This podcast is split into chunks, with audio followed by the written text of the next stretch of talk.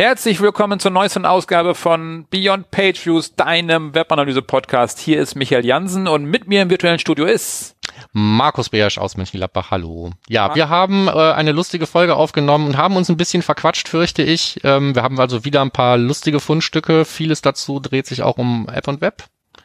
Ja, aber auch um äh, Marketing-Attribution und ist es jetzt Marketing oder Product Analytics, fand ich sehr wichtig, was wir hatten. Wir haben ein neues äh, Plugin vorgestellt, was du gefunden hast.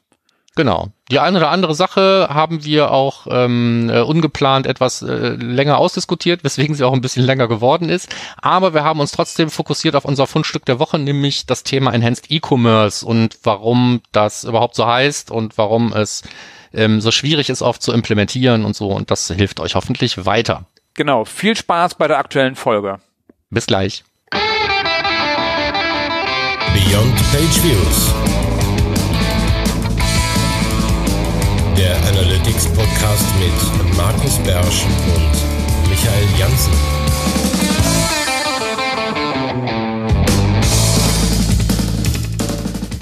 Willkommen zur neuen Folge und wir springen direkt rein ins Housekeeping. Ähm, Markus, der Arne hat uns geschrieben.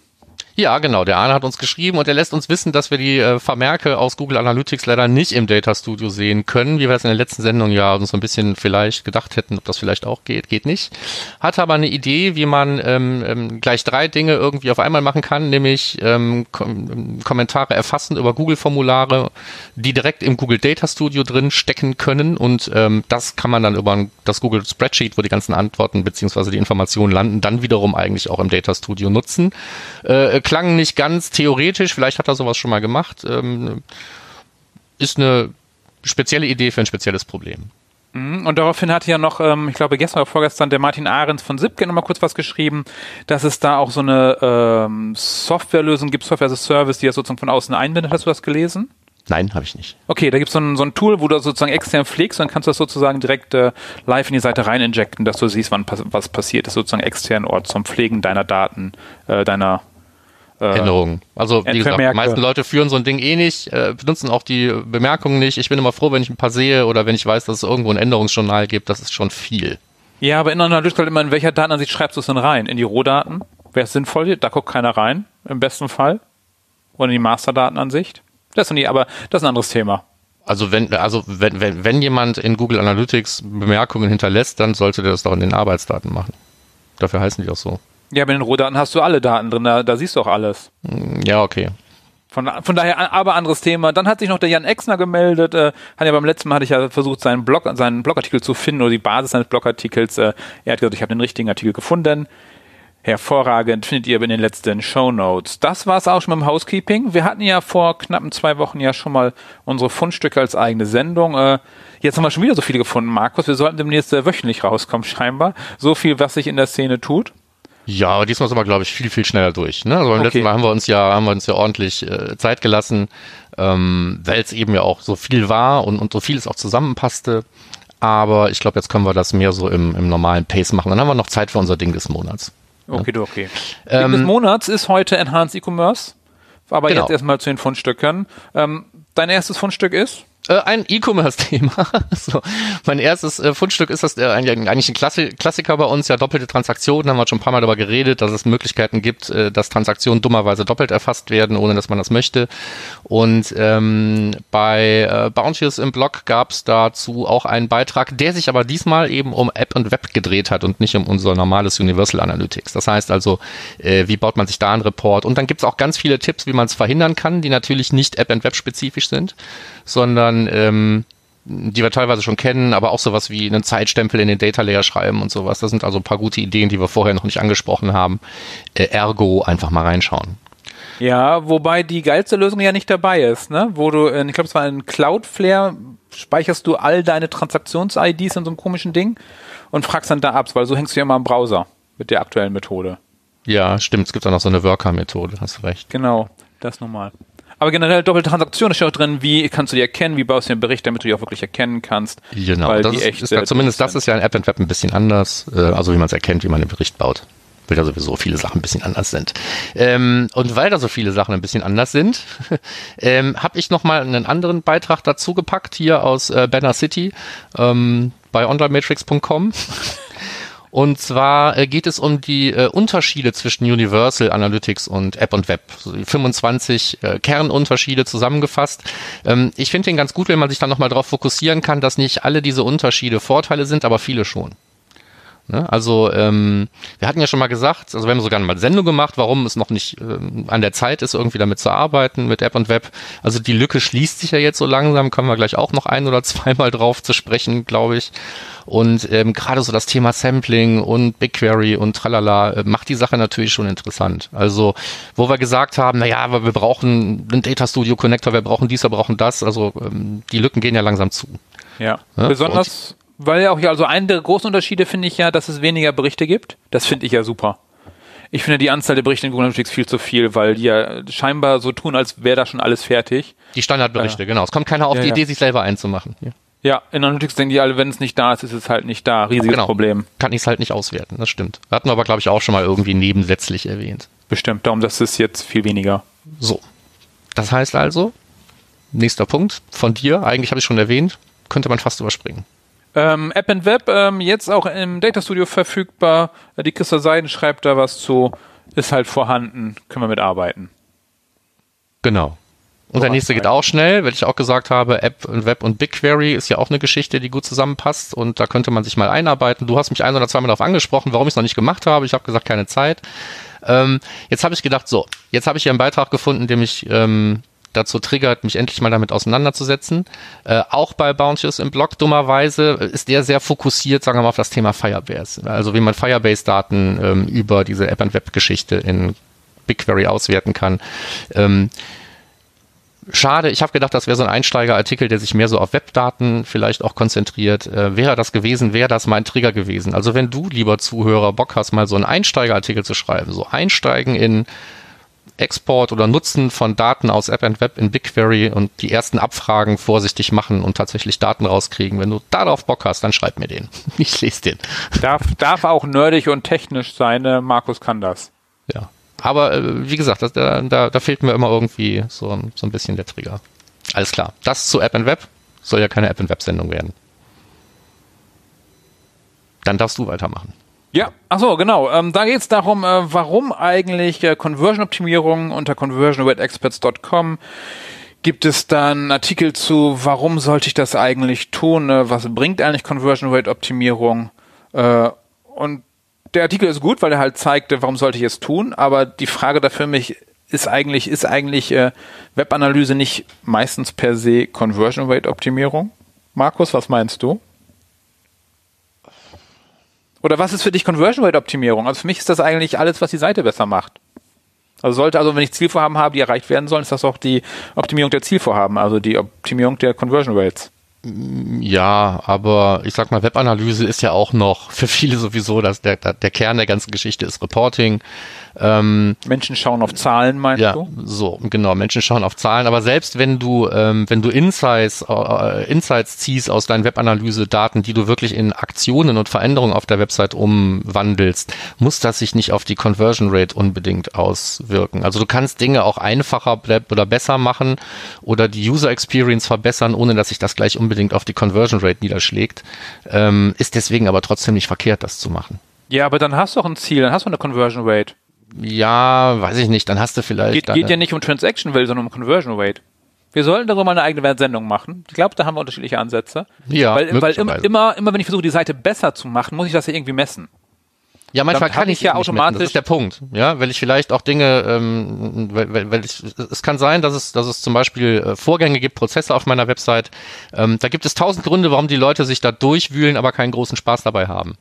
Ähm, wenn ich das jetzt fluffiger mache und die Leute da mehr Spaß dran haben und ich weniger halt diesen den Zwang vielleicht dahinter habe, also vielleicht müssen die Leute das Formular ausfüllen, was auch immer, dann werde ich das in Conversion Rate nicht messen. Ich kann dann natürlich gucken, ob die jetzt da schneller durchgekommen sind oder nicht, aber das ist ja normalerweise dann nicht meine klassische Conversion, Conversion Rate im Sinne von, also hier geht's ja auch vor allen Dingen sehr um Revenue in diesem Beitrag. Ne? Also ja. Conversions sind ja nicht nur Umsatzziele. Nein, kann ja alles sein. Jeder Schritt, der dem Ziel näher kommt, jede Micro-Conversion. Ja. Darum in diesem Artikel schön erklärt, ich finde Conversion Rate Optimierung extrem wichtig, besonders wenn man dann irgendwelche AB-Tests anfängt oder so. Das Äh, ist unstrittig. ähm, da habe ich jetzt wieder erlebt, wir haben eine neue Landingpage gebaut. Wir fanden die so schön, so wunder, wunderschön. Wir haben gedacht, boah, die ist voll geil, die ist viel besser als die alte. Ja, haben wir den Traffic drauf gejagt und die war leider schlechter als die alte. Äh, und zwar signifikant äh, Hälfte der Conversions nur. Da habe ich sehr doll geweint. Äh, Aber genau das sind der AB-Test da. Ähm, Im alten Setup hätte man einfach gesagt, boah, die ist geiler, äh, die ist besser, wir nehmen die neue. Ja, wahrscheinlich. Darum. Aber das ist das, was, was einem immer wieder auffällt. Ne? Also wir, wir sind nicht unsere Kunden. Ne? Oder, oder andersrum gesagt, in, in diesem viel zitierten Gleichnis, der Wurm muss dem Fisch schmecken, nicht dem Angler. Ne? Wir sind oft zu sehr Angler und zu wenig Fisch, um unsere Würmer vernünftig äh, beurteilen zu können. Ja, deswegen sind, sind Tests halt so toll. Äh, Ja, fast interessanter als die, den Inhalt dieses Artikels fand ich die Form. Also die Website an sich ist so ein bisschen ähm, anders aufgebaut, als man sich das so wünscht oder äh, denkt im ersten Schritt, fand ich. Findest du? Ja. Was genau findest du da so be bemerkenswert? Naja, ähm, also die Platzierung des Zeig, Contents. zeig mal kurz, wie es bei dir aussieht. Vielleicht sind wir ja in einem. AB-Test gelandet. Ja, ja, möglicherweise. Ich, ich, wir sind in einem AB-Test gelandet, weil ich hatte, als ich das letzte Mal draufgegangen bin, oben noch einen anderen Block oben drüber, den ich jetzt gerade nicht sehe. Also hier wird wahrscheinlich sowieso sehr extensiv getestet. Aber dass der Content, sagen wir mal, in, in der Bildschirmmitte anfängt, der Hauptcontent, und ähm, da ist viel Platz, viel Weißraum. Ähm, das sieht alles so mobile first aus. Dann denke ich, ach, da habe ich erst noch gedacht, die Arschlöcher gehören in den Club der Leute, die auch auf einem großen Monitor das Menü verstecken hinter einem Menübutton, weil die zu sehr mobile first denken und ich jetzt erst einen Klick extra machen muss, um das Menü zu sehen. Dann klicke ich da drauf und sehe so, naja, das Menü ist aber auch nicht wirklich erwartungskonform. Die werden sich was dabei gedacht haben. Das Menü ist eine Story. Die sagen dir nicht einfach Case Study Services, äh, Articles, sondern ähm, die sagen ja noch, warum du draufklicken sollst. Fand ich eigentlich ganz smart. Ja, ich bin mir noch nicht sicher, ob das ähm, äh, ein AB-Test ist oder einfach nur eine Personalisierung ist für den ersten Besuch. Jetzt bin ich schon zum zweiten Mal da. Keine Ahnung. Achso, du meinst, das ist der, dieser Block, der oben drüber war. Ja, kann sein. Müsste ich mal Cookies löschen. Wie auch immer. Ähm, alles in allem finde ich den Aufbau von dieser Seite jetzt nicht äh, unleserlich oder sonst was, aber er hat mich an der einen oder anderen Stelle überrascht. Wenn ihr vorher auch noch nie auf conversionrateexperts.com gewesen seid, geht es euch vielleicht wie mir. Genau. Okay, cool. Dann hätten wir das Thema schon mal Conversion-Optimierung wichtig. Ja. Vielleicht können wir das ja mal als eigenes Thema machen, Markus, wenn wir Lust haben. Ja, können wir bestimmt mal machen. Schreibt mal auf die Bucketlist. Ja, erledigt. Zack, drauf. Nächster Ähm, so, jetzt hier wieder so ein shameless Gedöns. Ähm, Self-Promotion, ja. Self-Promotion, äh, eigener Beitrag finde ich deswegen trotzdem nicht unwichtig. Also ich habe äh, in meinem Blog einen Beitrag dazu veröffentlicht, ähm, wie aus meiner Sicht ein, ich habe Ideales geschrieben, ist ein bisschen reißerisch, aber ein, ein besseres Tracking-Setup aussehen könnte als das, was wir heute typischerweise so haben und argumentiert, warum ich denke, dass wir sowas vielleicht mal brauchen könnten ähm, und welche Probleme damit gelöst werden können und welche idealerweise nicht, wenn man in den Himmel kommen will. Ähm, das soll es dazu, glaube ich, auch schon gewesen sein. Ja, Also, ja, ist ein, ist ein Also- Thema im Fluss, sage ich mal. Ne? So, aber ähm, ich, ich bin halt immer mehr ähm, der Meinung, dass man, dass man nicht mehr einfach Daten im Browser massenhaft sammeln und dann an massenhaft Dienste schicken sollte. Das muss irgendwie anders gehen und das ist da beschrieben. Ja, weil du ganz, aber mit dem Artikel hast du ganz klar die, die Marketing-Sicht. Also es ist jetzt nicht irgendwie Product Analytics, sondern du sagst ganz klar ideales Tracking Setup im, im Rahmen von Marketing. Ach, habe ich das äh, differenziert? Ich dachte, es geht hauptsächlich um Data Collection und da ist doch egal, ob ich das für Product Analytics und Market oder Marketing Analytics sammle. Nee, Ja, du sagst gerade an, an verschiedene Dienste schicken. Um einen AB-Test durchzuführen, muss ich dann keinen fremden Dienst mehr schicken. Also muss ich ja nicht an viele, also von daher, du hast da, finde ich, ganz klar eine Marketing-Sicht, eine Marketing-Attribution, weil du willst viele in das System schicken und du möchtest viele Daten sammeln.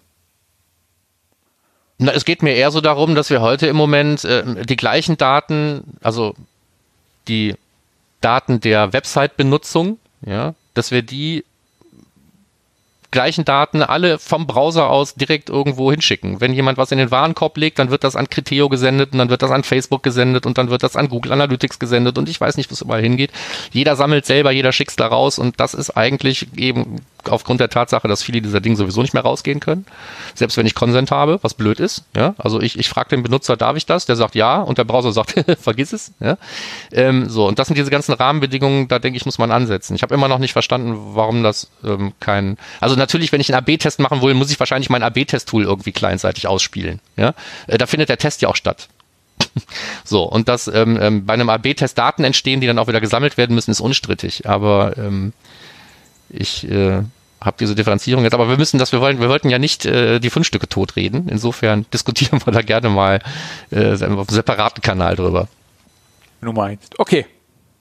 Dann ähm, äh, geht's weiter mit äh, Agile und Analytics. Äh, der Jan Exner hat was dazu veröffentlicht, äh, inwiefern Agile und Analytics äh, zusammenarbeiten können.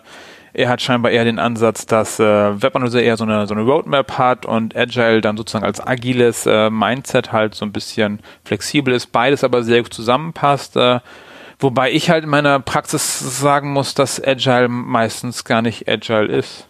Also ich hatte, wir haben das jetzt wieder beim Kunden, wo wir gesagt haben, so, und wir haben jetzt hier äh, Anforderungen, die müssen gedroppt werden in die äh, ins, ins, ins System, wir brauchen das. Und ja, aber es geht erst im übernächsten Sprint. Und den Ansatz, wie kann etwas Agile sein, wenn es erst im übernächsten Sprint geht? Das dazu, aber dann Artikel dazu, wenn ihr euch zu Agile-Umgebungen und äh, Analytics interessiert, dann schaut da gerne rein. Ihr wart auch schon dazu. Das nächste ist tatsächlich mal so ein echtes Fundstück. Ich bin gestolpert über einen ähm, AI Machine Learning Kurs, äh, der in App-Form umgesetzt wurde. Und ähm, der, den ich hier verlinkt habe äh, im Play Store, der ähm, ist eher so für, für Entscheider. Und dann, wenn man auf den, auf den Entwickler klickt, äh, dessen Blog ich gelegentlich lese, ähm, kann man auch ähm, einen anderen Kurs finden, der sich dann eben mehr so auch an Entwickler richtet. Ähm, also wer Bock hat, in dieses Thema einzusteigen und wer die Hürde nehmen kann, dass das Ganze in Englisch ist und von einem Inder gesprochen wird, ähm, der darf sich da gerne durch ähm, tun. Ich habe mir nicht den ganzen Kurs an, angetan, aber ähm, ich finde, die Videos von ihm sind immer relativ liebevoll produziert. Es ist halt nur, wie gesagt, man, man muss sich da reinhören. Ne? Also die ersten Sätze sind immer irgendwie sehr schwierig. Aber wenn man so ein, äh, so, so ein paar Videos hintereinander kom, äh, konsumiert, dann zumindest bei mir, finde ich, geht das irgendwann. So, das war's auch schon. Kurzes Fundstück. Okay, mal was anderes, mal eine App. Ja. Okay, dann kommen wir zu äh, Brian Clifton. Ähm, der hat ein YouTube-Video bei Measure School äh, veröffentlicht. Ähm, 40 Minuten rund um Google Analytics. Wer Brian Clifton nicht kennen sollte, seine Bücher sind empfehlenswert. Mehr oder weniger gibt es, glaube ich, zwei, die ich kenne von ihm. Einmal Advanced Web Metrics als Google Analytics. Ist von 2012 die letzte Version. 2008 hat es gestartet. Ist trotzdem ein gutes Buch. Äh, sind immer noch ein paar Sachen drin, die man daraus lernen kann. Äh, ansonsten noch sein neueres äh, Successful Analytics. Das ist äh, nur fünf Jahre alt, das Buch. Aber da geht es halt tatsächlich um Daten und Google Analytics. Und er hat äh, so beschrieben, wie sieht es eigentlich mit Google Analytics aus, wo geht's hin, ähm, die Geschichte von Google Analytics und das alles innerhalb von äh, 40 Minuten. Auch das Thema ITP, Adblocker, ähm, wie wichtig sind Audits, äh, wie geht die Zukunft hin, was ist mit App und Web ähm, und bleibt Google Analytics so das wichtigste oder dominante Analytics-Tool? Das sind Fragen, die alle beantwortet. Hattest du noch irgendwas Besonderes aus dem äh, YouTube-Video, wo du sagst, äh, das ich finde es ja immer interessant, wie Dinge angefangen haben. Ne? So, und das hat er ja relativ äh, gut beobachten können, wie Google Analytics angefangen hat. Ne? Mhm. So, so solche Anfangsgeschichten, auch wenn die einem jetzt im Business nicht weiterbringen, ich finde ich sie trotzdem immer ganz erhellend und interessant. Das kommt da auch so ein Stück weit vor. Äh, ja. Auf Einfach jeden Fall, gucken. Äh, genau, 40 Minuten Video anschauen. Und man wird nicht dümmer davon. Ja. Ähm, dann ein kurzer Hinweis noch auf die Blogserie bei Matomo, ähm, diese Einsteiger-Blogserie, die wir in unserer äh, reinen News-Sendung von vor zwei Wochen oder ist noch nicht mal zwei Wochen her, fürchte ich, irgendwie ähm, angeteasert haben. Ähm, da äh, geht es diesmal, wie man das Engagement mit Matomo ähm, verbessern kann und im zweiten Artikel dann auch schon, also in Artikel 2 um Engagement, in Artikel 3 um äh, Conversions. Äh, natürlich gibt's da Überschneidungen, aber es geht eben hauptsächlich darum, welche Reports dienen allen in welchem Kontext wozu und wie kann man sie nutzen. Das heißt also sowas wie LB-Testing kommt natürlich dann irgendwie in beiden vor und ähm, bei dem einen geht's dann aber mehr so um Custom Reports und bei dem anderen um, um Analyse von Formularen. Das überschneidet sich natürlich auch thematisch so ein bisschen. Ähm, aber es geht ja darum, einzusteigen ins Tool und deswegen finde ich, ähm, ist das immer eine ganz gute, ganz gute Leitlinie, wenn man sagt, so, ich beschäftige mich jetzt nochmal, will jetzt nochmal irgendwie eine halbe Stunde in Matomo reingucken und irgendwie was Schlaues machen. Dann kann man sowas machen, so, so, so ein Ding abarbeiten oder man kann einfach ein bisschen rumgucken und selber rausfinden, was wie funktionieren könnte. Beides ist valide. Wer mehr so Bock hat, das äh, als Guided-Tour zu machen, für den sind die, glaube ich, gar nicht schlecht. Funktioniert auch für Google Analytics die gleichen, also nicht alles das gleiche, aber viele Sachen, viele Überlegungen da drin sind eigentlich auch genauso in Google. Sind Analytics. die gleichen Prinzipien, genau. Ja. Haben die da eigentlich auch äh, Scroll-Tracking drin? Ähm, die, die Tage wenn ich mich über, recht ja? entsinne, gehört das sogar zu den Sachen, wo du einfach klicken kannst und sagen, ja, das möchte ich haben. Also viele Sachen, so wie Downloads und sonst was, kann man ja einfach aktivieren. Ich glaube, Scrolltracking sogar auch, aber ähm, weiß ich nicht. Muss ja, nicht da, dann dazu nochmal kurz fällt mir gerade ein, ich bin die Tage über einen Artikel von Brian Clifton gestolpert, wo er sagt, in seiner 20-jährigen Tätigkeit als Webanalyste gab es noch nie einen Zusammenhang zwischen äh, Conversion Rate und Scroll-Tracking. Man kann daran nichts erkennen, hat er veröffentlicht. Kann den Link auch nochmal raussuchen. Wir sind ja, also wir sind ja auch zwingend keine Freunde von Scroll-Tracking. Nee, nee, nee. Aber, aber dass, dass, dass er weiß, dass es da nie einen Zusammenhang gab, spricht er dafür, dass es die traurige Realität ist, dass er ganz viele Daten hatte, die er auswerten konnte. Ja. Also wird es einfach ganz oft irgendwo vermessen. wenn, wenn man Consent dafür hat. Natürlich. So. Wenn das keine Überleitung war. So, genau, Consent. Der neue Consent Mode bei äh, Google Analytics ist in der Beta, der Google Consent Mode Beta, der ja nicht nur für Google Analytics ist, sondern auch für ähm, Google Ads und die anderen Tools. Äh, und der Markus da. Da hat er was veröffentlicht, der nennt es Martech, Martech Snacks. Ich sehe es mal bei LinkedIn, wenn das veröffentlicht. Gibt's auch auf YouTube. Ähm, erklärte halt den Consent Mode. Ist halt noch in der Beta. Beta ist ja nie so meine Welt weil das meistens ja noch nicht fertig ist. Ich nutze lieber die Sachen, die auch wirklich funktionieren. Markus, du bist ja eher der First Mover, würde ich sagen. Ja, so deswegen habe ich den, den Markus auch gleich angeschrieben, habe gesagt, hast du dir dann noch mal angeguckt, was denn so mit mit mit im, im Ads-Umfeld passiert? So haben wir noch eine Click-ID irgendwo, äh, wenn wir wenn wir keinen Consent haben und solche Geschichten. Ähm, das ist ja, wie du schon sagtest, es ist noch Beta. Das ähm, trifft auch das, was Holger noch im Kommentar zur letzten Sendung gesagt hat, weil da hatten wir den Consent Mode ja schon angesprochen. Er hält ihn nicht für eine Lösung. Äh, Im jetzigen Fall halte ich das auch überhaupt nicht für eine Lösung. Also wenn ich jetzt, äh, sieht man im Video ganz toll, wenn ich ähm, keinen Consent habe für Google Analytics und ich track dann halt trotzdem, dann ist jeder Hit ein neuer User und eine neue Session. Ja, so, was kann ich damit machen? Das ist Logfile-Analyse, nur scheißer, weil ohne IP-Adresse. Ja. Also ich habe eigentlich überhaupt keine Klammer, die ich da irgendwie drum packen kann um irgendwelche Hits. Da zähle ich einfach nur noch Hits. Das ist absoluter Knös. Und da wird sich schon mit Sicherheit noch was ändern müssen. Holger sagt es ja selber, macht's Matomo ja besser. Ja gut, Matomo macht aber auch Fingerprinting. Äh, wer weiß, ob Google Analytics auch irgendwann Fingerprinting macht. Ne? Matomo macht, macht, macht, Fingerprinting im, im, im cookie-losen Modus. Ähm, ähm, so Tools wie Plausible und Coco Analytics, die man so als WordPress-Plugin installieren kann, äh, die machen auch all das. Ne? Und damit die aus dieser Datenschutzfalle irgendwie entkommen können, gehen die halt hin und sagen, naja, wir, wir machen zwar einen Hash und der basiert irgendwie auf IP-Adresse und User-Agents, so machen es jedenfalls die meisten. Man kann da noch irgendwelche anderen Sachen dazu packen, irgendwelche Merkmale des Browsers, die wir auslesen, aber nicht speichern wollen.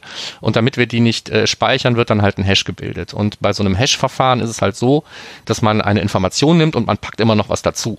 Das nennt man dann Salt. Oder man schreibt noch was davor, dann ist es Pepper. Ist egal. Jedenfalls, es kommt immer was dabei. So. Und ähm, solange ich diesen zusätzlichen Schlüssel kenne, kann ich eigentlich alles, was verhasht wird, wieder rückentwickeln. Und deswegen ist es wichtig, dass man ähm, bei so einem Verfahren mit einem kurzzeitigen Schlüssel arbeitet. Und genau das machen diese ganzen Tools. Die wechseln, was was ich, einmal am Tag schmeißen den alten Schlüssel weg, dann brauchen sie den noch ein, zwei Tage, ne, so um nachträglich noch Daten irgendwie äh, aggregieren zu können äh, und nachverarbeiten zu können. Aber im Prinzip weiß ich nach drei Tagen nicht mehr, welcher, welcher Hash da irgendwie gewesen ist vor drei Tagen. Und deswegen kann ich die Daten nicht mehr rückentwickeln. Und damit äh, ziehen die sich jedenfalls, ob das nun okay ist oder nicht, aus der Datenschutzfalle und sagen, äh, das ist unsere Klammer, die wir um die einzelnen Hits machen können und dann ist gut. Und der Michael sagte im Vorfeld in der Vorbesprechung der Sendung, dass wir das heute hier äh, jetzt bestimmen und beschließen, dass es ein Verfahren ist, was man problemlos anwenden kann. Einfach so. Ja hat natürlich keinen Wert für euch. Aber äh, nehmt die Information mal mit. Also wenn ihr den Consent-Mode irgendwie nutzt und äh, sagt Google Analytics, nee, du darfst keine Cookies setzen, dann macht Google Analytics nicht das, was viele andere Tools machen, nämlich irgendwie den Ersatz suchen, um dann eine Klammer um die Hits zu senden, äh, zu, zu, zu packen, sondern da ist jeder Hit ein neuer User und eine neue Session und dann hast du in Google Analytics einfach nur absoluten Schrott. Ja, muss man mal angucken. Ja, Ja gut, der Weil- erste weil- Hit ist ja sogar noch attribuierbar, ne? Also du weißt, sagen, wo jemand hergekommen Hit- ist. ja, kannst du noch, kannst du noch gucken, ähm, ob die, ob die Klicks, die in Google Ads ausgewiesen werden, zu Sitzungen äh, führen. Ja, zu, zu Ein-Klick-Sitzungen. Aber äh, der Wert ist, sagen wir mal, zumindest okay, Schrott. Auch Schrott hat einen gewissen Wert, auch hier hat dieser Schrott einen gewissen Wert. Aber es hat nichts mehr mit dem zu tun, was ich haben wollte. Ich glaube, ja, was du haben, aber ich kann mir schon vorstellen, wenn man darauf schon Analysen fahren kann, die interessant sind.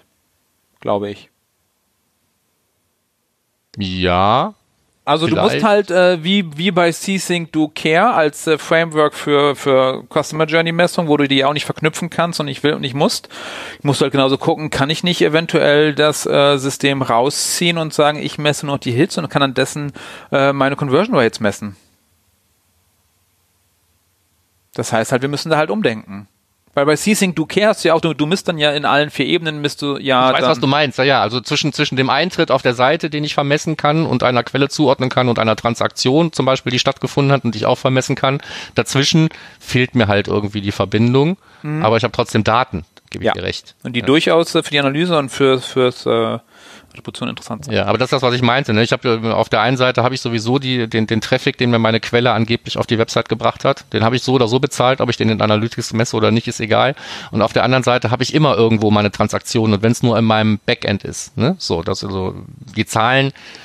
Okay, auch das wollen wir nicht totreden, aber äh, der Wert ist ähm, nicht vergleichbar mit dem, was ich äh, kriege, wenn ich Consent habe und irgendwie Natürlich Cookie nicht. nutzen kann. Ne? Aber spannendes Thema, mache ich mir mal auf, auf meine interne To-Do-Liste. Ja, ja ich bin auch sehr gespannt, wie sich das eben gerade in diesem Ads-Umfeld dann jetzt ähm, dann bewegt. Ne? Also mit, man kann dann diesen Conversion-Tracking-Hit noch rausschicken, aber ohne irgendwelche Informationen, zu welchem Klick der zugeordnet werden kann, habe ich ja dann eben auch nur Conversions, die ich zählen kann und weiß nicht, wer, wer sie gemacht hat. Hm, aber warten wir mal ab. Beta ist Beta. Ne? Ja. So. Kommen wir Okay. zu besseren Nachrichten. Vielleicht, weiß ich nicht. Also auch so eine Änderung, von der ich noch nicht sicher bin, dass ich die brauchen kann. Äh, wir sind in der Simo-Ecke gelandet und das erste, was sich in der Simo-Ecke findet, ist äh, der partielle Container-Export im Google Tag Manager. Etwas, was sich jeder schon immer gewünscht hat, der die GTM-Tools von Simo Ahava nicht kennt, die man ja zu diesem Zweck nutzen kann. Ähm, und jetzt kann ich also in einem GTM-Container auch mir einzelne Elemente wie Tags, Trigger, Variablen aussuchen und kann die partiell exportieren. Was auch bedeutet, wenn ich ein Tag exportiere, zum Beispiel werden alle davon abhängigen Elemente wie ähm, Trigger und Variablen werden immer gleich mit exportiert. Ähm, aber ähm, ich sag mal, zu, zu, zu Synchronisierungszwecken oder wie auch immer, um, um, um Teile aus, aus einzelnen Containern rauszunehmen und in anderen zusammenzupacken, finde ich halt nach wie vor die GTM-Tools den besseren Weg, wenn ich durch die, äh, die diese Autorisierungshürde springen darf. Ne? Also Genau, jetzt wenn in- du das überhaupt äh, Ja. von dem äh, von den Policies von der Firma oder so darfst. Genau, ja, also in den meisten Konzernen wäre das schon ein Problem und dann fängt man an, JSON zu exportieren und von Hand irgendwie zu kuratieren. Da ist es natürlich hier mit dem partiellen äh, Export schon einfacher. Das muss man gestehen. Ja. Okay. Und ähm, das letzte Ding ist dann wiederum eine eher so schlechte Nachricht. Ähm, ähm, Apple hat ja äh, Key genotet, ja, und hat da gesagt, wir machen jetzt hier auch mit äh, iOS ähm, und äh, Safari 14 und so weiter, ähm, wird es ähm, ITP für, für alle geben auf iOS zum Beispiel, also für alle Browser ist das. Ne, Also früher hatte ich, ähm, wenn ich einen, einen Chrome auf, ähm, auf meinem iPad hatte, dann hatte der eine eigene Engine, mehr oder weniger. Und ähm, wenn ich jetzt einen Chrome da habe, dann hat er im Prinzip die gleiche Engine und die gleichen Einstellungen wie, äh, wie Safari. Und dann habe ich da auch ähm, die gleichen Effekte. Ne? Also diesen gleichen ITP-Kram und so weiter. Auf, auf in, in, in der Apple-Welt würde das bedeuten, dass das ITP-Problem für die Webanalyse sich vermutlich doch deutlich und spürbar irgendwie ausweitet. Würde ich denken. Also Kur Kurzzeit-Cookies und so weiter. Haben wir ja schon oft genug darüber geredet, was da so alles passiert bei ITP. Ähm, das, das wird jetzt dann auf jeden Fall mehr durch diese Änderung, wenn man dann bald einfach nicht mehr die Wahl hat, sondern alles, was auf diesen, ähm, diesen Geräten halt laufen soll, auf dem iPhone, auf dem iPad, wie auch immer, ähm, das ist dann egal, ob da, ob da Chrome oder Firefox oder Safari draufsteht. Das Problem ist immer das gleiche. Damit wären wir durch, durch die Fundstücke. Yippie, Fundstücke durch. Ja, hätten wir vielleicht das nächste Mal umdrehen sollen, dann hätten wir mit was nicht ganz so traurigem abschließen müssen. Aber wir haben ja jetzt dafür ähm, ein lustiges äh, Thema, nämlich den Enhanced E-Commerce. Genau, Ding des Monats heißt Enhanced E-Commerce. Hatten wir noch nie als Thema, heute mal, also als eigenes Thema, haben wir als eigenes Thema Enhanced E-Commerce in Google Analytics. Markus, ja. warum heißt das eigentlich Enhanced? Ist das Enhanced oder? Ja, ähm, ist ja, ist ja eine valide Frage, ne? Warum heißt das Enhanced E-Commerce? Das heißt ja immer, dass es irgendwie auch ein E-Commerce gibt, was weniger umfangreich ist und da denke ich, heißt das einfach was mit der Historie zu tun. Also früher war E-Commerce Vermessung ähm, Transaktionen an Google Analytics senden. Das heißt also ganz am Ende vom E-Commerce ähm, dieses ähm, Ereignis hatte sogar oder hat ja immer noch, kann man ja immer noch senden, als eigenen Hit-Typen eine Transaktion. Viel mehr war da aber nicht. Natürlich hatte man vorher auch schon irgendwie was. Man hatte ähm, einen Checkout, man hatte irgendwie Add to Card, Remove from Card, all diese Sachen, die wir jetzt im Enhanced E-Commerce so lustig vermessen, die haben vorher schon stattgefunden. Das war aber immer eine sehr fragmentierte Geschichte. Also was hat man gemacht, um sich einen Funnel anzugucken? Man hat sich noch ein Ziel angelegt irgendwie für den Verkauf und hatte dann da irgendwie seine seine, seine ähm, Warenkorb und Checkout-Steps irgendwie als, als Schritte äh, reingepackt, als Seiten. So, das konnte man sich dann da angucken, aber nicht segmentiert, haben wir schon oft genug drauf rumgehackt. Ähm, wenn jemand irgendwas in den Warenkorb gelegt hat oder, oder wieder entfernt hat, dann hat man in der Regel sich irgendwelche Events irgendwo hingesendet, also wieder ein Report, wo die Daten gelandet waren. Also alles ähm, Enhanced E-Commerce hat nicht neu erfunden, woraus E-Commerce besteht, aber Enhanced E-Commerce war halt, ähm, als es dann kam mit Universal Analytics, meine ich, ne? seitdem gibt's das, wenn ich mich recht entsinne. Ja. Ähm, ähm, hat diese Sachen einfach dahin gepackt, wo sie hingehören, nämlich nicht fragmentiert und von jedem selbst anders implementiert an irgendeine Stelle, sondern das, das Ziel war, dass man alles, was mit diesem E-Commerce zusammenhängt und dem Kaufverhalten und dem Bezahlverhalten und so weiter, dass man das vernünftig irgendwie in eine Berichtsgruppe zusammenfasst und dafür dann auch die Messpunkte entsprechend neu gestaltet. Das war zumindest die äh, große Idee, die dahinter stand. Ob die so erreicht wurde, weiß ich halt nicht, wenn ich mir so viele Implementierungen anschaue. Aber da ah, kommen wir ja nachher noch zu. Ne? So, aber das ist mal der Unterschied in der Erfassung. Ne, vorher hast du eine Transaktion erfasst, jetzt erfasst du E-Commerce-Daten im Prinzip ähm, ähm, auf andere Art und Weise und du transportierst sie auch auf andere Weise, weil E-Commerce-Daten irgendwie von A nach B müssen und äh, E-Commerce-Daten bei Google Analytics, also Enhanced E-Commerce-Daten, ähm, werden jetzt immer an irgendwelche anderen Hits drangehängt. Das können Page-Views sein, das können Events sein. Genau. Also das heißt, wir haben schon mal mehr, mehr Daten auf jeden Fall als vorher. Das ist schon mal ein Unterschied. Wir schicken mehr, wenn wir das System schlau machen. Ja. Und die Berichte haben sich geändert, sind mehr Berichte geworden, wenn ich es aktiviere.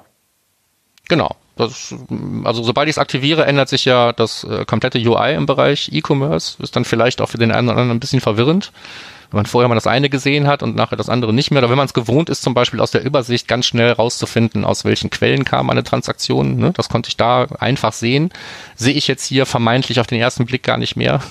Also da muss man sich schon mal so ein bisschen umgewöhnen. Und ganz wichtig, nur das reine Aktivieren Analytics reicht nicht, damit Enhanced E-Commerce funktioniert.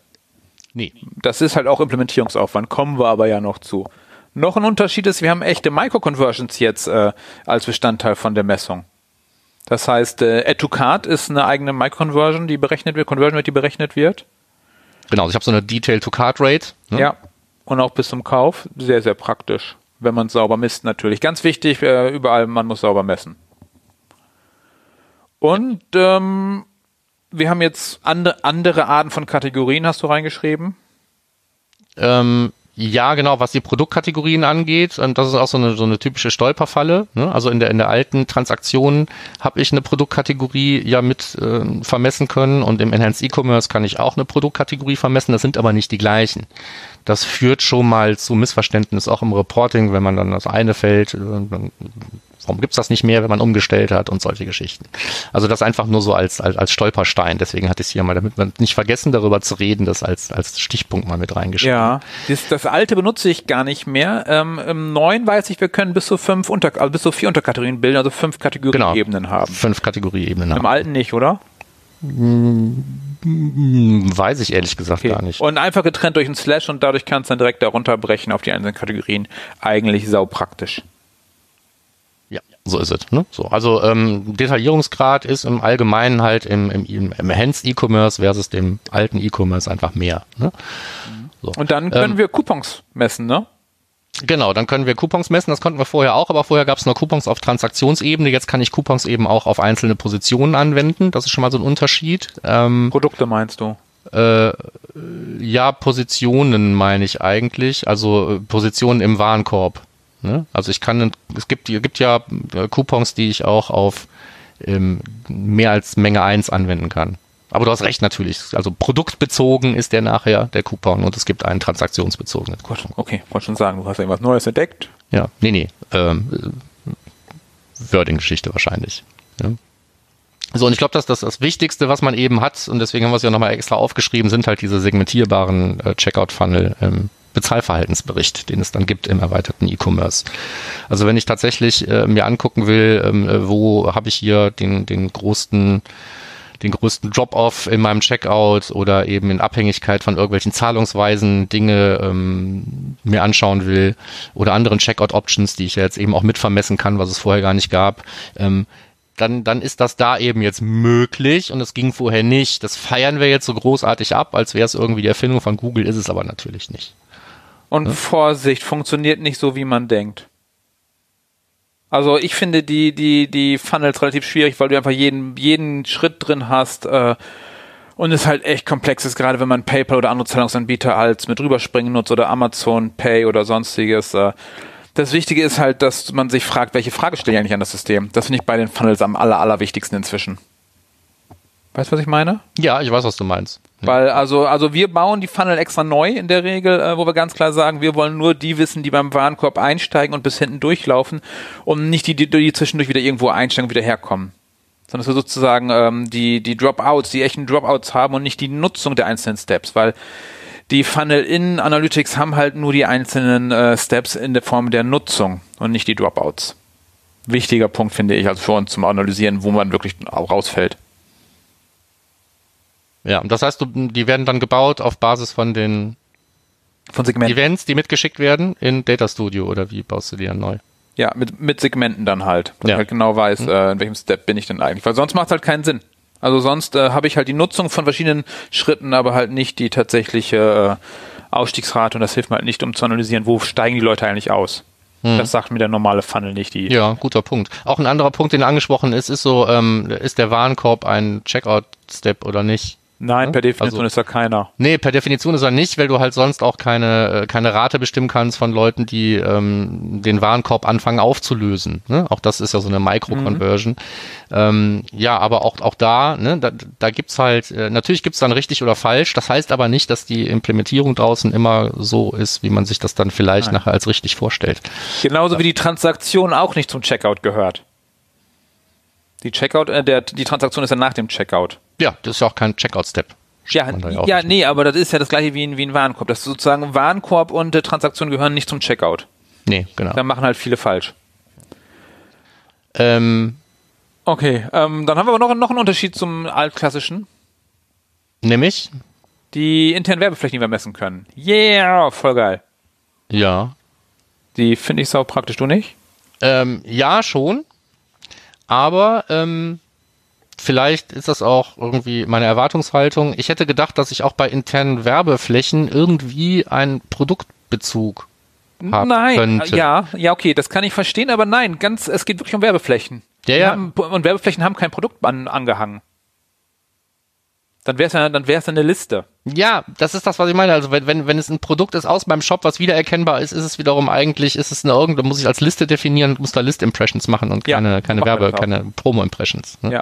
Ist also auch, auch die Frage, wie wird's, äh, wie wird's implementiert. Ne? Ja. Also ähm, da kommen wir jetzt auch vielleicht zu den, also von, von den Unterschieden mal weg zu den, äh, zu den nochmal, vielleicht Ja, nochmal ganz kurz. Also die interne Werbung ist zum Beispiel ganz klar, der Slider ist für mich, für mich eine interne Werbung.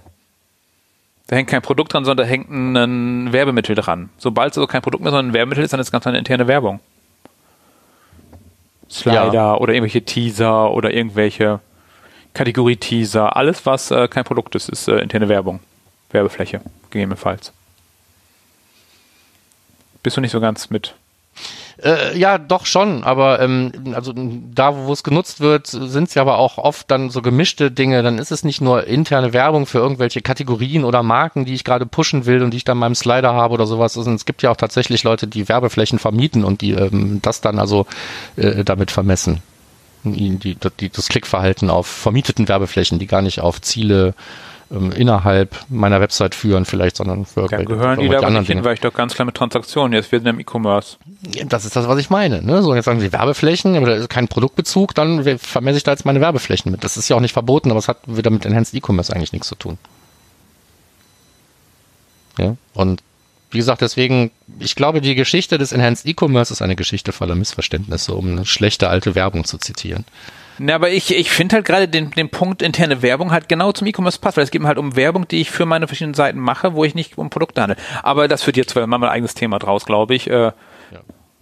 Ich, ich finde die super. Ich finde das total praktisch, dass wenn man äh, einfach Werbeflächen messen kann, die zum Shop führen, auch zur Transaktion führen, als äh, Conversion, die ich irgendwo bei mir habe und im Notfall kann ich halt eine andere Conversion ranziehen, die ich brauche. Also okay. um den um den Wert von solchen internen Werbemitteln nachzuhalten, bestimmt eine gute Idee. Ja. Ähm, aber nur, nur um das noch gesagt zu haben, äh, kann ich das, glaube ich, auch ohne dieses ganze Enhanced E-Commerce Zeug eigentlich mit ganz normalen Events, wie man es vorher auch gemacht hat, fast genauso gut tun. Ja, also Interne wichtig Werbung. ist halt, bitte? Interne Werbung, ja, kannst du. Ja, ja im Endeffekt ist in ähm, Hauptsache, Hauptsache so Sachen wie Slider, wenn sie eingebaut werden, werden überhaupt hinterfragt. Ja, also äh, wenn Slider eingebaut wird, dann einfach mal zu gucken, wie oft wird denn da überhaupt drauf geklickt, ist mhm. oft schon sehr erhellend. Ja, also okay. auch ohne Enhanced E-Commerce. Dann kommen wir aber mal auf die Basis von einer Enhanced E-Commerce. Eigentlich sind es nur Ereignisse, die Dimensionen mitschicken wie die gesamte Webanalyse. Kannst du sagen, kannst du natürlich im anders messen, aber im Endeffekt ist es ja nichts anderes als Dimensionen, die an irgendwelchen Ereignissen hängen. Aber lass uns mal zurück zum Enhanced E-Commerce, wie die meisten es benutzen. Ja, Nee, aber äh, ist ja ein wichtiger Punkt, dass es zusätzliche Dimensionen sind, die ich einfach immer mitschicke. Ne? Weil ja, da sind wir ja schon ganz schlimm. Jetzt sind, sind wir ja gleich schon bei den Implementierungsproblemen. Aber ähm, ja, vielleicht okay. sagen wir erstmal, was so Best Practice ist, meiner Meinung nach zumindest. Deswegen habe ich so reingeschrieben und ich glaube, das siehst du nicht ganz anders als ich. Ähm, eine gute Implementierung fängt irgendwie immer hinten an bei der Transaktion. Da hat man meistens immer schon irgendwas. Das heißt, es ist oft schon problematisch genug, ähm, die jetzige Transaktionsvermessungsweise umzustellen auf Enhanced E-Commerce, um das Format da umzustellen. Ich kann ähm, natürlich jederzeit irgendwie ähm, Enhanced E-Commerce aktivieren ähm, und ich kann nach wie vor irgendwie klassische Transaktionen schicken und trotzdem werde ich was in dem Report sehen. Ne? Also dem Report ist es ist erstmal egal, ob eine Transaktion im klassischen Format geschickt wurde oder im Enhanced E-Commerce Format. Der wird da trotzdem irgendwie drin erscheinen. Ja, jetzt mal. also beide gleichzeitig so. schicken. So, kann man auch, ne? So, dann haben wir noch einen weiteren Grund für doppelte Transaktionen. Aber ähm, so, das heißt also bei der Transaktion anzufangen ist, glaube ich, unstrittig und dann eben sich rückwärts im Prinzip, ähm, also von, von der Transaktion rückwärts in der Implementierung weiter zu bewegen, ist, glaube ich, eine gute Idee. Das heißt also den, ähm, den, den Checkout zu vermessen und ähm, die Card-Events normalerweise gleich mit, also das ganze Add to Card, Remove vom Card und so weiter. Das ist so ein typischer nächster Schritt. Ähm, die, am besten geht man den nächsten auch gleich mit, nämlich den Aufruf der Detailseite, aber da fängt es eventuell schon an, je nachdem, wie weit man gehen möchte. Weil was wir ja noch vermessen können, ist ähm, Klicks äh, in irgendwelchen Listen, hatten wir eben schon angesprochen, oder auch Klicks auf irgendwelche Werbemittel und auch die Impressions besagter Werbemittel oder die Impressions eines bestimmten Produkts in einer bestimmten Liste. Und da wird's irgendwie haarig. Habe ich so den Eindruck. Du nicht? Ja. Was, was, was, was fällt uns da äh, in der Regel auf? Also es gibt, wenn man, ähm, es gibt so ein, einen Kernbericht, an dem man sehen kann, wie gesund irgendwie die Enhanced E-Commerce Implementierung auf, auf technischer Ebene ist. Und das ist, oder auch auf, auf, auf wie tief überhaupt implementiert wird. Und das ist halt dieser ähm, Produktlistenleistungsbericht. Ne? Oder wenn man jetzt. Und der ist immer kaputt. Und der ist irgendwie immer kaputt und da sieht man halt, dass Enhanced E-Commerce echt ein Problem ist. Also was er eigentlich mehr zeigen sollte, ist, wie oft ist ein Produkt in welchen verschiedenen Listen an welcher Position angezeigt worden, damit ich da auch auswerten kann, zum Beispiel äh, in Abhängigkeit von der Position, ähm, wie gut ist die Klickrate, das heißt die Klicks werden da auch vermessen in diesen Listen. Und ähm, von diesen Klicks aus kann ich dann eben jeden weiteren Schritt, das heißt also nach der Klick führt ja zur Detailseite, von der Detailseite eventuell zum Add to Card und dann eben Checkout und irgendwann kauft man vielleicht auch irgendwas. So und da geht ähm, spätestens, glaube ich, irgendwie zwischen Klick und Detailseite geht da was verloren. Und dann sehe ich eine Zeile, in der ich ganz viele Klicks sehe, aber null Verkäufe hinten und ich sehe irgendwo eine Liste, die heißt dann Not Set und da habe ich meine ganzen Sachen, die irgendwie an Add to Card, Remove from, äh, from Card und Checkout und sonst irgendwas gewesen sind. Vor allen Dingen die Transaktion hinten. Die ist einfach diesem Klick in der Liste nicht zuzuordnen. Woran mag das liegen? fragst du mich das? Frage ich dich jetzt gerade, ja. Ach so, vielleicht liegt es daran, dass äh, in der Detailansicht die falsche Liste oder gar keine Liste geschickt wurde oder beim Kauf oder so oder woanders. Äh, Ja. Vielleicht mag es daran liegen. Ja, also die Verbindung zwischen diesen ganzen Impressions und Klicks und allem anderen, was danach noch passiert, liegt halt an einem, an einem Feld, was damit übergeben werden muss und das ist der Name der Liste. Und was ich sehr, sehr oft sehe, ist, dass es dann plötzlich eine Liste heißt, die heißt Detailseite. Ja. Ja, so und wenn ich äh, sage, in der Liste X ist äh, was angezeigt worden und in der Liste X ist was geklickt worden und ich schicke aber nachher beim Aufruf der Detailseite ähm, ähm, Detailseite als Listenname, dann ist das problematisch. Das also ist aber auch total unlogisch, Markus. es ist auch total unlogisch. Man kann bei der Detailseite, man kann beim Etto-Card, man kann beim Remove vom Card und wir haben es ja selber ausprobiert, weil wir es wissen wollten gemeinsam. Man kann auch noch beim Checkout und man kann auch bei der Transaktion hinten raus noch einen Listennamen senden, auch wenn das in den Beispielen in der Enhanced E-Commerce Dokumentation bei Google nicht der Fall ist. Es funktioniert halt trotzdem. Das heißt also, sobald ich irgendwie eine falsche Liste schicke, klappt der ganze Mist nicht mehr. Ich muss es also schaffen, die kritische Stelle ist eigentlich der Klick. Der Klick muss die richtige Liste mitbringen und danach muss ich aufhören, Listen zu schicken, dann funktioniert das. Ähm, Warum ich überhaupt bei diesen anderen Dingen äh, Listennamen mitschicken kann, ist, glaube ich, liegt daran, dass ich aus einer, aus einer Liste raus direkt vielleicht irgendwie Details aufrufen kann, ohne einen klassischen Klick auf eine Detailseite gemacht zu haben.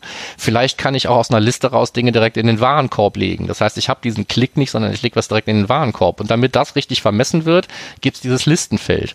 Dummerweise sind diese Beispiele in der Dokumentation von Google aber, glaube ich, auch irgendwie nicht so richtig schlüssig. Man würde sich auch wünschen, es wäre überall ein Event dabei und nicht nur bei jedem dritten Ding und so. Also ich sag mal, die sind auch so ein bisschen hingerotzt. So, und dann geht irgendjemand hin und sagt, wir bauen jetzt für Shop äh, Shop XYZ, Version Tralala, bauen wir jetzt ein Plugin, was das Enhanced E-Commerce macht.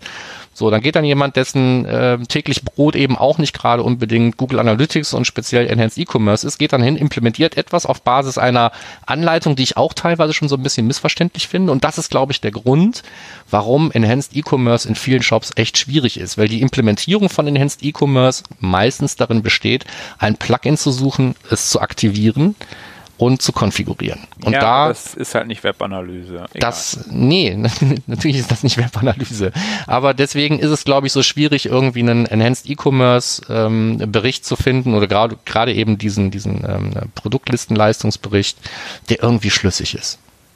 Und das ist eigentlich sehr traurig. wenn ich überhaupt die Daten brauche. Wenn ich überhaupt mit den Daten arbeite, wenn ich, Wenn überhaupt, ich- äh, wenn ich überhaupt die Daten nutze, da arbeite Ganz genau.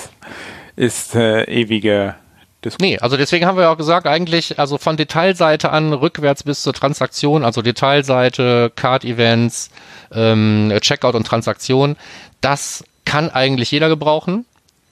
Alles, was da vorkommt, diese ganze Click- und Impression-Geschichte, ähm, ist nicht für jeden wirklich actionable. Und deswegen ist es oft nicht so schlimm, dass dieser Kram nicht funktioniert. Da müsste man aber konsequenterweise hingehen und sagen, ich vermesse keine Impressions mehr, wenn es mir nichts bringt. Und die Klicks brauche ich auch nicht zu vermessen. Ja, weil was bringt es also gerade Produktliste, wo ich mir denke, hey, ich würde gerne anzeigen, wie oft wurde in die Kategorieliste aufgerufen. Habe ich nicht. Ich habe nur die Anzahl der Produkte, die in Produktlisten aufgerufen wurden. Genau. Wenn ich wissen will, wie oft die Kategorieseite aufgerufen wurde, habe ich ein Pageview für die Kategorieseite. Brauche ich nichts extra zu vermessen. Nicht wirklich, brauche ich, dann brauche ich ein Content Grouping dafür. Ja, oder sowas. Aber dann brauche ich, brauche ich kein Enhanced E-Commerce. Das ist der Ja, aber Punkt. dann habe ich ja keinen Klick dazu, Markus. Also das ist ja, das fehlt meiner Meinung nach komplett, das Ding. Also da, um zu wissen, wie oft wird in einer Liste geklickt. Äh, also Beispiel, ähm, wir übertragen in den Produktlistennamen gerne die Kategorien mit. Bei uns heißt die Hauptliste nicht Category, sondern sie heißt dann irgendwie äh, Produktgruppe äh, Gruppe 1, Produktgruppe 2. Und dann würden wir gerne wissen, wie oft wird die denn geklickt? Was haben wir denn für eine Conversion Rate auf der Liste? ja, dann musst du es halt sauber im Enhanced E-Commerce implementieren. Siehst es ja. Nee, kannst du nicht. Die- Diese Frage beantwortet Enhanced E-Commerce nicht. Wenn ich sage, ich hätte gerne auf zum Beispiel äh, äh, auf die Liste Category, wüsste ich gerne, wie oft wird dort geklickt. Also wie ich das, dass ich Conversion Rate habe auf Ach so, nicht bezogen Liste. auf ein Produkt, sondern allgemein auf die Liste. Ja, auf die Liste. Heißt so Produktliste und nicht äh, äh, Nutzung von Produkten. Ja, ja, das, gut, ja, in, das ist ja viel spannender. Das ist ja in den Rohdaten steckt die Antwort ja. Nee, aber nicht ich in den nicht. Doch, in natürlich. Du hast ja, wenn du es sauber implementiert hast, hast du alle Klicks, die dieser Liste zugeordnet sind. Das ist die eine Information, die du brauchst. Und auf der anderen Seite willst du wissen, wie oft ist die Liste angezeigt worden. Und das hast du auf Basis deines, eben gesagt, Content Groupings, URL der Kategorieseite, was auch immer. Ja, aber das ist nicht Enhanced E-Commerce. Nee, ist es nicht, sag ich ja. Du hast es in die Daten hast du dann schon gesammelt, aber du kannst es da so nicht auswerten. Ja. Und dann musst du die halt auch noch dann da die gleiche Produktlistennamen dann auch in deinen Events haben. Also wir machen das dann halt mit Events. Ja, in, in Events, halt das ist, in Events ist es viel einfacher, weil es da drin steckt, dann sofort. Ne? Ja. So. Ähm, Okay, aber das äh, dazu. Okay. Also Produktlistenleistung ist für die meisten, die uns vielleicht gerade zuhören, nicht gerade so der das, worauf sie gehen sollten aktuell, würde ich sagen. Nee, aber äh, es gibt halt Fälle, wo jemand sagt, ich brauche das, ich möchte das wissen und ich möchte auch sehen in einer bestimmten Produktliste, wo stinkt ein Produkt ab. Ähm, sagen wir mal, in, auf der ersten Seite zum Beispiel oder wenn es jetzt eine, eine Liste ist, mit, nicht. Wo, ich, wo, ich, wo ich eh nur fünf Positionen Markus habe. haben wir nicht. Wir haben bei den Produktlisten keine Seitenzahlen. Leider. Ähm, nein, du, du hast eine Position, Herrgott. So, so und wenn ich jetzt äh, sage in meiner in meiner Liste, wo ich vielleicht eh nur äh, fünf fünf Dinge habe, wie zum Beispiel eine Topseller-Liste oder sowas, und äh, ich spiele da immer wieder einen Artikel aus auf der ersten, zweiten, dritten Position und der stinkt da ab, was die Klickrate angeht, und ich habe tatsächlich die Möglichkeit ähm, in diese Liste weil es eine Cross-Selling-Liste ist oder was auch immer, andere Produkte wirklich da reinzufügen oder Einfluss zu nehmen auf die Reihenfolge in dieser Liste, wenn ich das wirklich kann. Und ich kann dann gucken, okay, das hat jetzt was gebracht, ich habe jetzt mehr Umsatz gemacht, weil ich aus der Cross-Selling-Liste A an Position 3 das Produkt ausgetauscht habe oder das von 3 auf 1 geschoben habe. Wenn ich diese Möglichkeiten überhaupt habe, dann spätestens oder frühestens ist es sinnvoll, diesen Kram so in der Form, wie es im Enhanced E-Commerce Bericht drin ist, überhaupt zu vermessen. Weil sonst kann ich mir bestenfalls angucken, dass irgendetwas auf einer bestimmten Position nicht so äh, funktioniert, wie andere da funktionieren könnten. Aber ich kann eh nichts dran ändern. Also warum sollte ich es erheben? Das ist ja der Punkt. Können wir da übereinstimmen? An der Stelle? Gut. ich finde es halt nicht so interessant. Egal, ist äh, Ja, also wir können uns wahrscheinlich darauf einigen, dass wenige das brauchen, dass viele es deswegen vermessen, weil es einfach mit drin ist in irgendeinem Shop, in einem Plugin oder sonst was und dass es da ganz selten funktioniert. So. Ähm, ja, wo fangen wir, wo machen wir weiter an der Stelle? Also, was wir ja festgestellt haben, ist, dass äh, Enhanced E-Commerce nur Enhanced Eyes, weil es vorher halt ein beschisseneres E-Commerce gab in Google Analytics. das klingt jetzt so traurig, Marco. Nee, aber ähm, ja, äh, es ist halt also nur. für die meisten reicht es halt auch. Die brauchen halt gar nicht so tief in die Listen reinzugehen. Nee. Weil die sowieso die Fragen gar nicht ans System stellen. Also, Nee, und wenn ich, wenn ich, wenn, wenn, wenn, wenn ich andere Fragen stelle oder ich will ähm, tiefer reinschauen, dann ist vielleicht eben auch Enhanced E-Commerce alleine nicht die Lösung. Du hast es selber schon gesagt, dann muss man sich vielleicht noch überlegen, ob man noch mit Events arbeitet oder sonst irgendwas, also die ganze Geschichte irgendwie anreichert. ja. Und daraufhin passt ja ein Artikel, den du gefunden hast, äh, vom Lukas Oldenburg, der gesagt hat, also Adobe Analytics ist viel coolerer.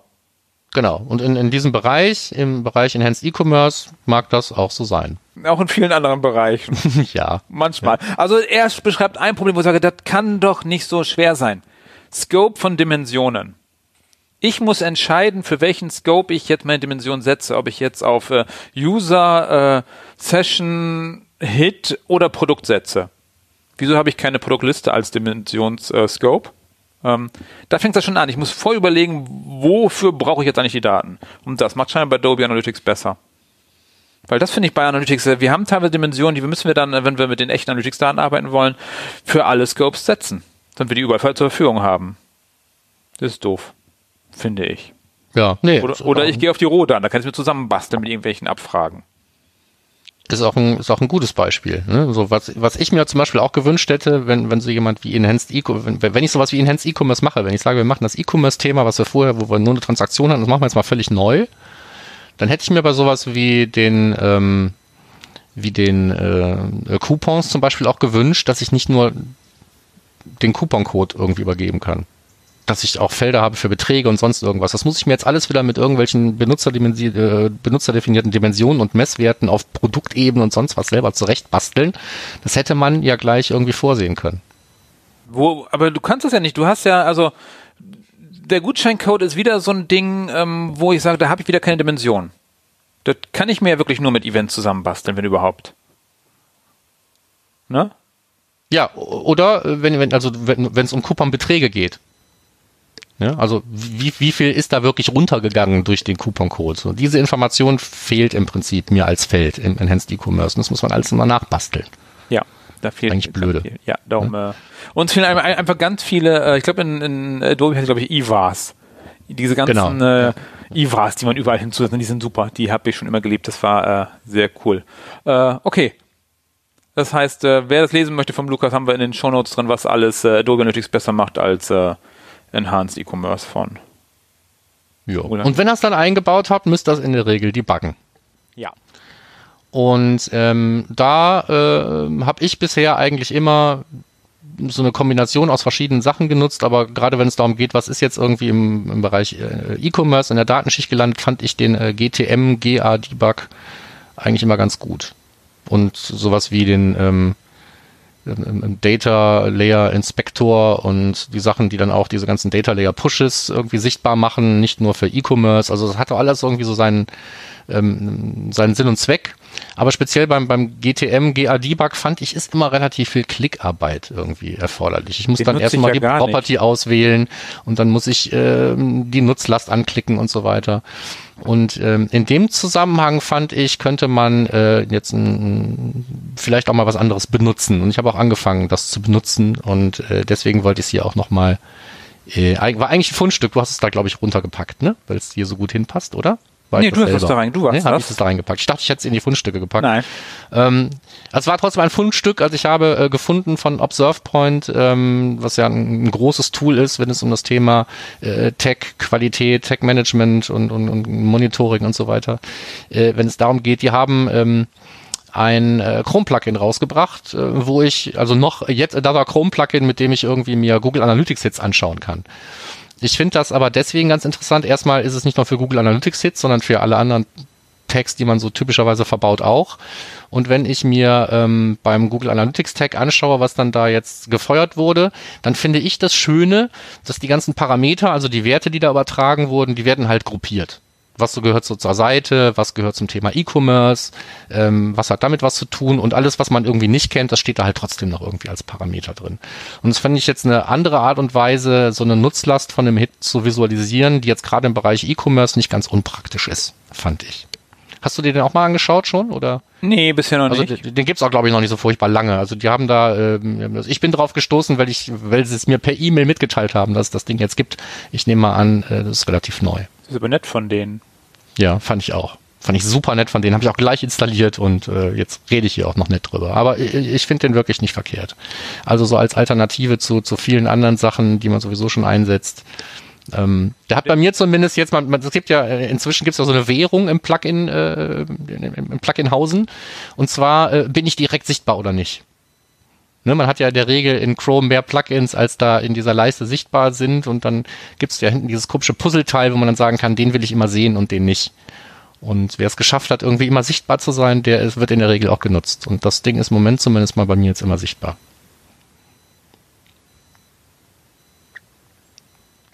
So. Wollen wir noch ein paar Worte der Warnung verlieren zum Thema? Ich habe mir den gerade mal schnell angeschaut. Ich finde den, ja. der ist ganz okay. Ja, ist der. Aber jetzt nix. Okay, ich muss ihn mal genauer angucken. Ja. Also, also wie gesagt, für mich jetzt das Killer-Feature in Anführungsstrichen im Bereich Enhanced E-Commerce ist einfach die Gruppierung der äh, Informationen, die da übertragen werden. Ich habe dann einfach einen eigenen Bereich Enhanced E-Commerce, dann sehe ich, was ist da irgendwie, oder da heißt glaube ich noch E-Commerce, habe ich jetzt gerade nicht vor Augen. Ähm, da kann ich sehen, was da übertragen worden. Und ich muss halt nicht wie in dem anderen Ding irgendwie erstmal fünf Klicks machen, um zu sehen, welche Produkte sind da drin oder welche nicht. Ja, aber also ich sehe zu wenig, ähm, wenn ich die anklicke, zu wenig von den Variablen direkt. Ich sehe dann, egal. Da muss ich nochmal genauer anschauen. Das, ich, ich, sehe dann halt, welches Tag gefeuert wird, aber nicht, was es macht. Ja, das musst du schon anklicken. Ja, muss ich durchklicken. Ja. Das heißt Page Views ja. und Timings und alle da selber finden. Okay. So, zurück zur Sendung, hab noch rumgespielt hier live. Äh, ja. ähm, müsst ihr auch äh, mal probieren. Findet ihr natürlich in der Konsole, wie immer hier nicht. Wie heißt das? Debug-Fenster, wie heißt das Ding denn da? Konsole heißt das ja das nicht. Ist doch das heißt Debug-Konsole, würde ich sagen, oder Entwicklerkonsole. Weil oh, Konsole steht da oben drüber, ist ja ein eigener äh, Reiter. Ja, aber ich glaube, das ganze Ding heißt Entwicklerkonsole. Okay, gut. Dann heißt Also gedrückt einfach äh, Steuerung Alt und I, glaube ich. Das mache ich jedenfalls immer. Das, was da erscheint, da gibt's dann einen eigenen Reiter und der gibt dir die Daten. Ähm, ja, Enhanced E-Commerce. Also ähm, ähm, wo, wo wir beide, glaube ich, auch in letzter Zeit ja häufiger mit zu tun hatten, ist das Thema ähm, Anpassen von Tech-Manager, bestehenden Tech-Manager-Containern im, im, im Kontext von Zustimmung. Da ist dann ein Consent-Tool eingebaut worden. Ja. Und das Consent-Tool sagt einem dann, was man darf und was man nicht darf und dann muss man das im Tech-Manager berücksichtigen. Und ähm, eine der Wunderwaffen in dem Zusammenhang sind ja ähm, Triggergruppen, weil Triggergruppen mir das einfacher machen, dann zu sagen, okay, dann nehme ich meinen Alt-Trigger und dann nehme ich noch meine Zustimmung und dann mache ich dann Gruppentrigger drum und dann feuere ich halt nur noch bei dieser Triggergruppe. Und das funktioniert ähm, bei vielen Sachen sehr, sehr gut. Aber warum... Außer Außer, genau. Warum ist das beim Enhanced E-Commerce nicht immer die beste Lösung oder die richtige Lösung? Ähm, Aufklärung ist, auf so einer Seite kann mehr als ein E-Commerce-Event stattfinden, aber so, ein, so eine Triggergruppe löst dann halt auch nur einmal aus.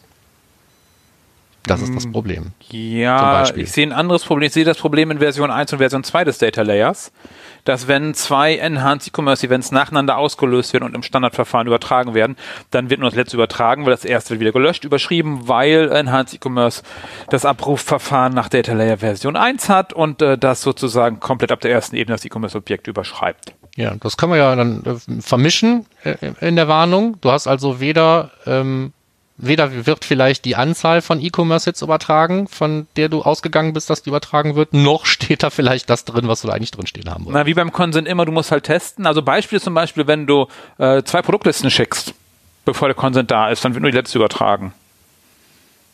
Das ist so ein, so ein klassisch, klassischer Punkt, was passieren kann. Ja, also guckt noch mal nach, wenn ihr das gerade irgendwie gemacht habt. Ihr habt so ein Tool eingebaut und habt dann irgendwo gehört, gelesen, ähm, Triggergruppen sind die Lösung. Ähm, dann ist das für viele Sachen so, aber zum Beispiel wie so ein Add-to-Card-Event oder so passiert in der Regel, nachdem das Detail-Event abgeschickt wurde und dann ist da eine Triggergruppe, wenn der Trigger, der da drin ist, der gleiche ist, wenn der alle E-Commerce-Trigger zum Beispiel irgendwie umfasst, dann feuert das zweite. Das machen wir nie, das machen wir nie, das ist ja. ja komplett absurd. Und ganz wichtig, solltet ihr sowas haben, wo ihr dann äh, auf den äh, im Tech Manager auf den Custom Event zugreift oder so bei der Triggergruppe, der ist nicht mehr da. Also der heißt dann Triggergruppe oder heißt, glaube ich, gar nichts mehr, ne? Glaube ich. Ich weiß gar nicht. Auf jeden Fall ist es nicht mehr der Event vorher von dem äh, äh, Enhanced E-Commerce, was auch immer du da schickst. Genau, weil der Eventname in dem Moment, wo das Tag gefeuert wird, eben nicht mehr dein schönes EEC.purchase oder sowas ist, sondern das ist dann halt Trigger Group 15 oder sowas Irgendwie steht so. da, glaube ich. Okay, drin. so, jetzt nochmal, jetzt zum Abschluss App und Web, Markus. Ja, also wenn man jetzt Enhanced E-Commerce implementiert, wie macht man es dann? Das ist so die Frage, die ich zum Abschluss stellen wollte. Da habe ich auch keine richtige Antwort drauf. Doch, ich kann dir sagen, wie man es macht. Sehr so, gut. Da, wunderbar. Dann? Nein, aber wir haben, wir haben ein Beispiel ja von, von Markus Stade. Ach so, Der ja, macht das mit Apple Web. Ja, also ähm, was man natürlich machen kann, ist, man, man implementiert es so, wie man es jetzt halt gerade implementiert ähm, und ähm, deklariert das dann für zukunftsfähig, weil es ähm, durchaus Wege gibt, ähm, den, den, den Data Layer umzuformen, damit es auch für App und Web passt, wenn man dann später irgendwie App und Web macht. Das wäre dann auch der letzte Link, den wir hier noch reinpacken irgendwie. Ja, und generell mein Tipp, äh, überlegt euch, was ihr wo messen wollt und dokumentiert das. So Trackingplan, ja, ist langweilig, ist doof vielleicht, äh, hilft mittelfristig bei der Umstellung, dass ihr wisst, was wollt ihr eigentlich wo übertragen, welche Dimensionen brauche ich eigentlich, welche, welche Werte brauche ich eigentlich. Äh, wir merken das immer wieder, dass das äh, extrem viel Arbeit spart im langfristigen Prozess, äh, um vernünftige Sachen zu übertragen. Weil ihr braucht nicht alle Daten, ihr braucht auch nicht alle Dimensionen. Äh, C6 hat irgendwie 200 Dimensionen, da haben wir wenig Kunden, die alle benutzen, vielleicht 100 oder so. Aber überlegt euch, was braucht ihr eigentlich? Darum, dokumentiert das doch bitte. Ja, dokumentieren, darüber diskutieren, ist gar nicht verkehrt. Ähm, idealerweise sollte man auch davon ausgehen, dass man vielleicht gar keine 100 Dimensionen hat, sondern erstmal nur 20. Mhm, stimmt. Ja, so, ähm, das, das hilft auch schon beim Sparen. Also manchmal merkt man dann auch, dass man Dinge auch zusammenlegen kann, dass man drei Informationen, die eigentlich immer auch den gleichen Scope haben und eigentlich immer an der gleichen Stelle entstehen, dass man die einfach zusammenschreibt, statt drei Dimensionen oder zu nutzen. Also das ist so eine schöne Übung, finde ich. Das gilt aber nicht nur, gilt nicht nur für E-Commerce, fürchte ich. Ja, bei den Produktlisten schreiben wir ganz viel in den, in den Listennamen rein, damit wir das sozusagen segmentieren können, weil wir ja keinen eigenen Scope haben. Dann heißt der Listenname und welche Kategorie das ist und auch noch welche besondere neue Liste das ist und das schreiben wir alles in die Produktlistennamen rein und Ja, finde ich auch total sinnvoll. Finde ich viel besser als Category. Als Ja, ja, total, natürlich. Da- Ja. Die, aber ganz viel Informationen da rein, wenn wir möglichst viel haben. Okay. So, das war unser Ding des Monats, Markus. Wir sind durch. Wir sind, Ja. äh, uh, Zeit heute. Wir haben heute ordentlich Zeit verbraucht. Äh, dann jetzt Termine. Termine, Termine, Termine. Einmal Oh, im weia. Schnelldurchlauf. Das müssen wir noch schneiden. Ja, Termine. Ähm, Das müssen wir noch schneiden. Was? Ja, wir, wir, müssen, wir müssen gucken, dass wir nach unter einer Stunde kommen. Oder wir Schaffen müssen wir einfach 1 1,1 schneller laufen lassen. Weiß ich nicht. ja, okay. So, ähm, ähm, äh, ganz schnell, also wenn das hier rauskommt, äh, das dürfte morgen sein, morgen ist der 21. Dann heißt es, ab dem 22. bis zum 25.09. läuft äh, der Measure Summit, äh, hatten wir schon gesagt, Anmeldung kostenlos, Link hier nochmal in den Shownotes. Ja, dann Analytics Rising ist wieder da. Genau, findet am 14.10. statt, war ja sowieso schon immer eine virtuelle Konferenz, die mussten sich also nicht umstellen, auch da gibt's einen Link in den Shownotes. Dann die DAA One Conference hatten wir auch schon genannt. Haben wir von zwei Wochen schon mal geredet. So, die Validate, äh, diese Hausmesse von ObservePoint hatten wir auch schon drüber geredet. Auch da Die haben so ein tolles äh. Chrome-Plugin, ne? Die haben ein super Chrome-Plugin, haben wir, glaube ich, müssen wir mal eine eigene Sendung drüber machen. So, und die Data Driven Business Berlin haben wir auch schon gesagt, ist im November, können wir beim nächsten Mal vielleicht noch was zu sagen. Offene Stellen. Ähm, Wie in der letzten Stellen ist die äh, About You-Stelle ist noch da, ne? Ja, die auf Glaub jeden ich. Fall. About You. Und ich habe entdeckt, es gibt auch wer für, für die Einsteiger, die uns zuhören, es gibt Praktikanten Marketing Analytics. Äh, wenn du was Geiles lernen willst, auch in einem Praktikum, würde ich empfehlen, da zu gehen. Ansonsten auch äh, Product Owner, Web Tracking, äh, beides sehr cool da wahrscheinlich. Äh, unbedingt äh, da melden, wenn ihr da Bock drauf habt. Podcast-Empfehlung noch von dir, Markus, schnell. Genau, die äh, 33 Tangents Folge 119 hat einen Herrn Eric Richter, Richter, ich nenne ihn jetzt einfach mal zu Gast. Und alleine schon, weil der, weil sein Titel Chief Data Exorcist ist, ist diese Sendung hörenswert. Also es geht um Datenqualität und äh, wie das auch im großen Umfeld irgendwie zum Problem werden kann, dass Datenqualität kein, äh, kein Projekt, sondern Prozess ist und so weiter. Also all, all, jede Menge schlaue Dinge äh, gibt's da zu hören, deswegen ist das meine Empfehlung diesmal. Okay, okay. Und wären wir auch schon am Ende. Feedback wisst ihr wie immer, wir gehen mal schnell durch. Vielen Dank für eure Bewertung auf iTunes. Wir haben, wir haben jetzt 42 Bewertungen. Vielen Dank dafür. Es können noch mehr werden. Sehr, sehr gerne. Ihr wisst, wo ihr es machen könnt. Äh, Facebook-Seite. Genau. Und weiterhin lustig Kommentare schreiben. Im Moment gibt's ja zu jeder Sendung einen Kommentar. So haben wir es eigentlich am liebsten weitermachen. Und nicht immer nur der Holger, bitte. Okay, okay. Das war's von uns. Vielen Dank. Hier war Michael. Äh, schönen Tag noch. Ciao. Halt die Ohren steif.